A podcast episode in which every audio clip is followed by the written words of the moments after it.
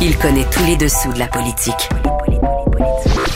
Chef du bureau d'enquête de l'Assemblée nationale. Antoine Robitaille. Là-haut sur la colline. Là-haut sur la colline. Cube Radio.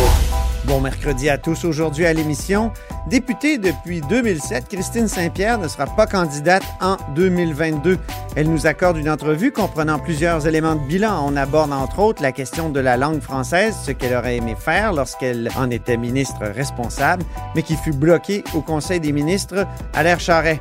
Ancienne reporter, elle aurait voulu donner aux journalistes un statut professionnel et trouve que c'est plus que jamais une bonne idée ancienne ministre de la Culture, elle souhaite enfin qu'avant la fin de son mandat, on élargisse le statut de l'artiste.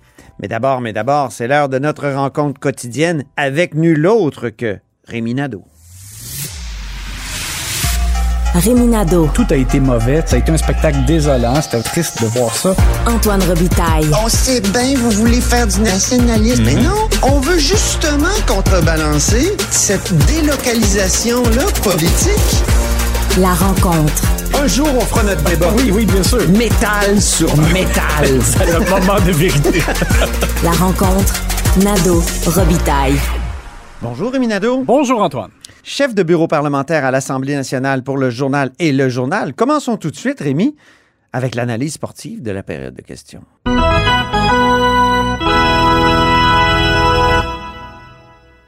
Plusieurs étoiles aujourd'hui euh, pendant la période de questions, mais il y a une joueuse du match. Oui, j'ai trouvé que Véronique Yvon m'a forcé à réfléchir euh, à la question que tu m'as posée hier, c'est-à-dire est-ce qu'on peut conclure que Marguerite Blais a bien fait ou elle n'a pas bien fait dans le cas de, des suites à donner aux informations qu'elle a eues euh, en lien avec la résidence Aaron? Et euh, je te disais hier, ben écoute, il faudra voir le résultat de l'enquête de la coroner qui, elle, va se prononcer. Euh, moi, je trouvais hier que Marguerite Blais, quand même, bon, on sent toute la responsabilité qu'elle a sur les épaules. C'est pas évident. Il y a des, gens qui sont décédés dans des conditions atroces. Mais Véronique Yvon, au-delà des- de l'attaque à l'endroit de Marguerite Blais, il y en avait eu hier, il y en a eu encore aujourd'hui du côté des libéraux. J'ai trouvé que Véronique Yvon a ajouté, par exemple, un élément qui fait en sorte que là, effectivement, on, a l'impression que Marguerite Blais n'a pas suffisamment agi, n'a pas été suffisamment proactive. Et pourquoi? Parce qu'elle a brandi euh, le guide des procédures parlementaires euh, qui est un peu comme la Bible, un peu aussi là, pour euh, les parlementaires. Dans le fond, ça, édicte les règles pour euh, Mhm. le fonctionnement. Elle fait la lecture de la responsabilité ministérielle telle que mentionnée dans le guide euh, parlementaire. Et là, effectivement, ça, ça, ça nous fait comprendre, dans le fond, que euh, la ministre n'est pas responsable uniquement de ses, ses gestes à elle, mais aussi de l'ensemble de son équipe. Alors, on va écouter donc Véronique Yvon, qui a posé cette question-là euh, en s'appuyant sur le guide des procédures parlementaires. Principe, un ministre est responsable devant l'Assemblée non seulement de ses propres actions, mais aussi de celles des fonctionnaires de son ministère. Donc, ici, qu'importe ce que la ministre des Aînés a fait, ou plutôt pas fait, la ministre devrait assumer l'entièreté de la responsabilité de ce qui s'est passé dans les institutions sous son autorité. Ce que j'aime, c'est la culture juridique ici. Oui. La culture juridique, c'est important. On a une assemblée actuellement où il y a peu de juristes. On a un parti, euh, deuxième parti de l'opposition, où il n'y a pas de juristes. Et je trouve que même en droit parlementaire, c'est problématique. Les interventions, par exemple, de la leader parlementaire de Québec solidaire, Christine Labrie, elles, ne, elles sont rarement juridiques. Ouais. L'autre fois, elle nous a sorti que ah, ma, ma, ma collègue exprime la manière dont elle s'est sentie. Non, non, il n'y a rien dans le droit parlementaire là-dessus. Et là, Véronique Yvon arrive avec une lecture d'un document juridique et je trouve qu'on avance. Oui, exactement, parce que j'ai trouvé que ça avait amené, dans le fond, le questionnement directement sur euh, la base, c'est-à-dire le, le rôle. Qu'est-ce que ça implique, ce rôle-là? Oui, tu te souviens que Rita Diane Marcelet, début des années 2000 ou en- des années 90, avait démissionné, était dans le gouvernement euh, péquiste, euh, ministre du Revenu. Et elle avait dû démissionner parce qu'il y avait eu euh, de l'information qui avait coulé à l'époque. Et même si elle, ça s'était fait à son insu, elle avait dû démissionner parce que c'était une erreur dans son ministère. Donc, euh, c'est peut-être extrême, là, mais quand même. Et, et d'ailleurs, J'ai croisé Marguerite Blais euh, à la cafétéria après euh, ses réponses. Il faut dire qu'elle s'est bien expliquée. Elle a dit je recevais des courriels urgents, là, j'en recevais euh, des douzaines. Mhm. Parfois, c'était pas urgent. C'était juste deux cas de COVID. Dans un... Donc, j'ai l'impression qu'il y avait comme énormément de courriels, énormément d'informations à ce moment-là. Le cas Aaron était peut-être euh, une aiguille dans une botte de foin, puis en plus, le CIUS avait dit que euh, il s'en occupait. C'est une explication, mais en même temps, si on applique la doctrine de la responsabilité ministérielle comme le fait Véronique Yvon, désolé, mais elle est le fusible qui doit sauter. Exactement, c'est ça. Moi aussi, je trouve que quand, quand on le regarde froidement, euh, on arrive à cette conclusion-là. Puis Euh, Véronique Yvon l'a dit. C'est pas, pas que Mme Blais manque de cœur. C'est ça. J'ai trouvé euh, ça bon. Oui, c'est ça. qu'elle le dise, Véronique Yvon. Oui, parce que Marguerite Blais s'est encore défendue en disant oui, mais il y a des CIS, des CIUS qui, prennent, qui disaient qu'ils prenaient les choses en main. Donc, elle s'était dit le travail se fait. Bon, euh, Véronique Yvon est revenue en disant c'est complètement consternant. Elle a dit je suis désolée de le dire comme ça, mais c'est comme ça. Et comme tu le mentionnes, elle a dit je sais qu'elle a du cœur, mais à quoi ça sert tout ça si on n'assume pas ses responsabilités? Écoute, c'était euh, c'était une, une démonstration extrêmement éloquente. Patinage de reculons maintenant? Oui, Gabriel Nadeau-Dubois. C'est rare que Gabriel Nadeau-Dubois, habituellement, il patine par en avant. Oui, t'as raison. Mais euh, alors, c'est qu'en point de presse, avant la période des questions, Gabriel Nadeau-Dubois a, a commenté là, ce qui se passe justement avec les révélations euh, euh, en lien avec Aaron.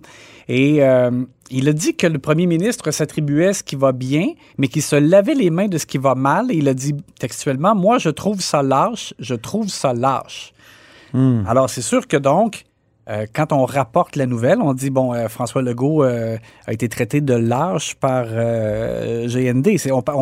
Son comportement était lâche. Donc, c'est, évidemment, là, c'est, euh, M. Legault l'a pris comme ça. Il, est arrivé à la période de questions. Il était très fâché. Il y a eu un échange et GND donc a décidé de, se rétracter tout de suite parce que j'ai l'impression que ce qu'il voulait dire, GND, c'était pas que M. Legault était lâche en général et effectivement, je pense que ce serait terrible pour lui. Euh, il y a beaucoup de Québécois qui ne le prendraient pas parce que comment peut-on imaginer que M. Legault, qui a travaillé 7 jours sur 7 et en- durant la nuit, pendant la, période de pandémie, que ça peut être un lâche? Euh, on va écouter donc l'échange qu'il y a eu au Salon Bleu. Monsieur le Président, euh, ce matin, le chef de Québec solidaire est allé en point de presse et a dit haut et fort, à quelques reprises, que je suis un lâche. On est rendu là, Monsieur le Président. On est rendu là, ça c'est la... Monsieur le Président, on va mettre les choses au clair. J'ai jamais eu comme intention de faire une attaque personnelle ce matin. Je trouve que le premier ministre manque de courage et de leadership dans le dossier du CHSLD. S'il vous plaît. S'il vous plaît. Nous n'avons pas besoin de ça. On continue dans une période de questions. Questions et réponses. Et encore une fois, j'appelle à votre collaboration, monsieur le chef du deuxième groupe. Et si mes propos ont blessé le premier ministre, je les retire. C'était élégant de sa part? Oui, mais élégant, mais d'abord, je veux dire, il s'est quand même brûlé en jouant avec des allumettes. Parce que les, les- du côté de Québec solidaire, on essayait de nous dire, oui, mais là, attention, il a pas dit que c'était un lâche, il a dit que c'est comme son comportement qui avait été lâche, mais là, à un moment donné, c'était trop, c'était vraiment dangereux. Ouais. Et ils s'en sont rendus compte. Ils ont préféré, euh, GND a préféré euh, reculer. Au moins, il l'a fait rapidement. Et euh, parce que je pense que c'est ça, ça aurait été euh, mal reçu, je pense, de, de beaucoup de Québécois qui, on l'a dit, là, ça n'a pas été parfait. Il y a eu des moments euh, dramatiques dans la pandémie au Québec. Mais de dire lâche, ça passerait pas. Ça ne passerait pas. Le joueur trop agressif du jour.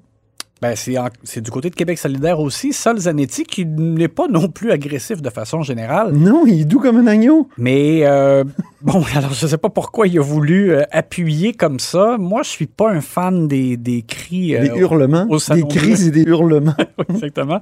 Mais en même temps, je comprends des fois. euh, C'est correct que les, les parlementaires montrent de l'émotion là aussi là. Il y a quelque chose de révoltant dans le dossier qu'il aborde, c'est-à-dire la pollution de l'air. Oui, alors donc, le, gouvernement du Québec a confirmé hier qu'on augmente la, la possibilité d'émettre euh, du nickel euh, dans l'air au Québec.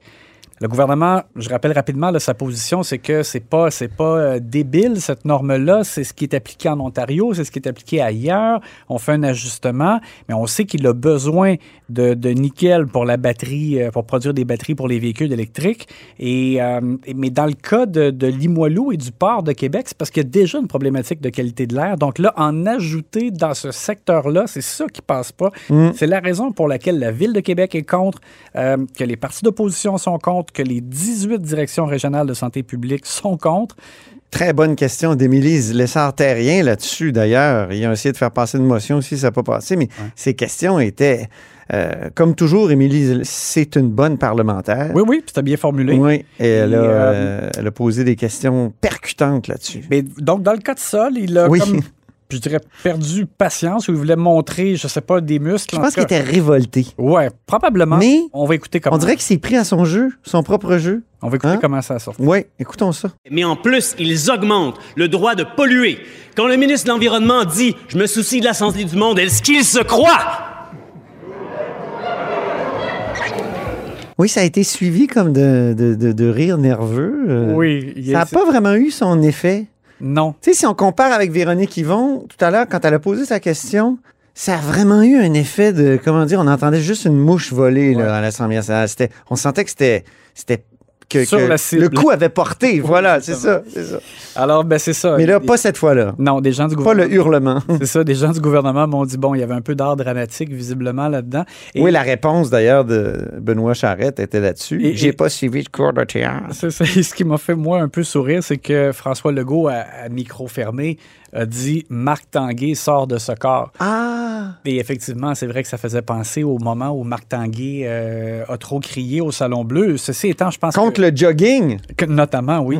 Et je pense que je pense que M. Zanetti est fâché pour le vrai. euh, Oui. Mais ça a, comme, ça a comme juste sorti un peu bizarre. Alors voilà. Maintenant, il s'est passé euh, des choses en dehors de la période de questions. Oui, je voulais rapidement te souligner qu'il est arrivé quelque chose qui survient rarement. En commission parlementaire, il y a le, projet, consultation en fait du projet de loi sur la levée de l'état d'urgence sanitaire au Québec avec Christian Dubé. Et euh, Dr Luc Boileau euh, a, témoigné en, en ce mercredi matin, mais aussi par la suite, il y avait trois représentants de CIUS, de Saguenay, de Québec et de l'Est de l'île de Montréal. Et eux, bon, on comprend qu'ils ont, ils, ils plaident pour euh, le maintien de certaines mesures extraordinaires pendant un certain temps pour pouvoir continuer euh, de gérer la, la pandémie. Mais les partis d'opposition ont trouvé qu'ils avaient trop, dans le fond, fait une démonstration d'appui comme promotionnel euh, du projet de loi de M. Dubé. Ils Ah ont décidé de ne pas poser de questions. J'ai rarement vu ça. Donc, Carrément. oui, tous ensemble. Donc, il euh, y avait Monsef Déragi pour euh, les libéraux. Euh, il y avait Vincent Marissal de Québec solidaire, Joël Arsenault du Parti québécois, Claire Sanson. Ah oui. Alors, donc, c'est comme si unanimement, ils se sont ralliés puis ils ont dit on n'a pas de questions à poser.